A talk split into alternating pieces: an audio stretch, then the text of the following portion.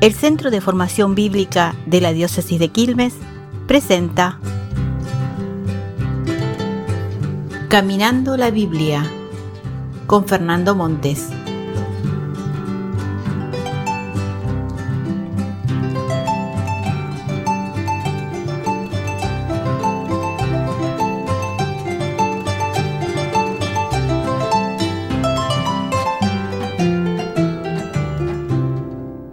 Estamos queriendo caminar la Biblia.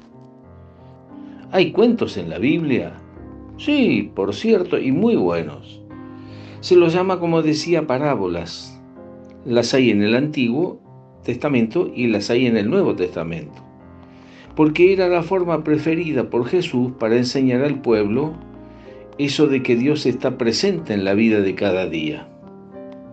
Y que Dios, el reino de Dios, decía Jesús, pasa siempre por nuestra vida, abriéndonos a la esperanza y al amor. Claro está que no lo vemos, como tampoco vemos la electricidad que pasa por un cable.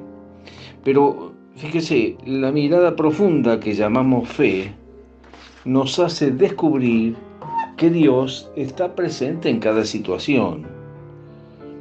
Una parábola es como la narración de un hecho real o inventado narración que el maestro usa para dejar una enseñanza, para abrir la mirada y el corazón.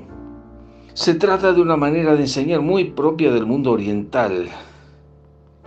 Las parábolas están llenas de imágenes, de comparaciones, generalmente sacadas de la vida común de cada día. Por eso provoca sentimientos, provoca recuerdos, provoca ideas. Mire, les cuento esta parábola china sencilla. Dice que cierto día un sabio visitó el infierno. Allí vio a mucha gente sentada en torno a una mesa ricamente servida, llena de alimentos, a cual más apetitoso y exquisito.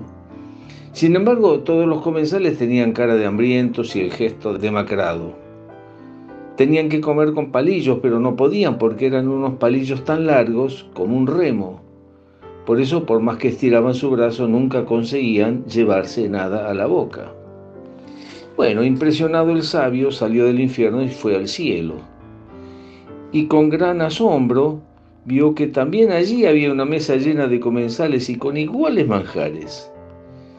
Pero en este caso, nadie tenía la cara desencajada. Todos los presentes estaban con un semblante alegre, respiraban salud.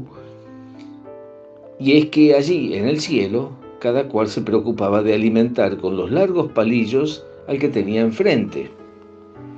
Bueno, miren, el capítulo cuarto del Evangelio de Marcos trae tres parábolas muy buenas. Una es la parábola del sembrador. La otra es la parábola de la semilla que germina y crece sola. Y después está la parábola de la semilla de mostaza, la más pequeña de las semillas. Y Jesús dice, miren, así de simple es el reino de Dios. ¿Estamos?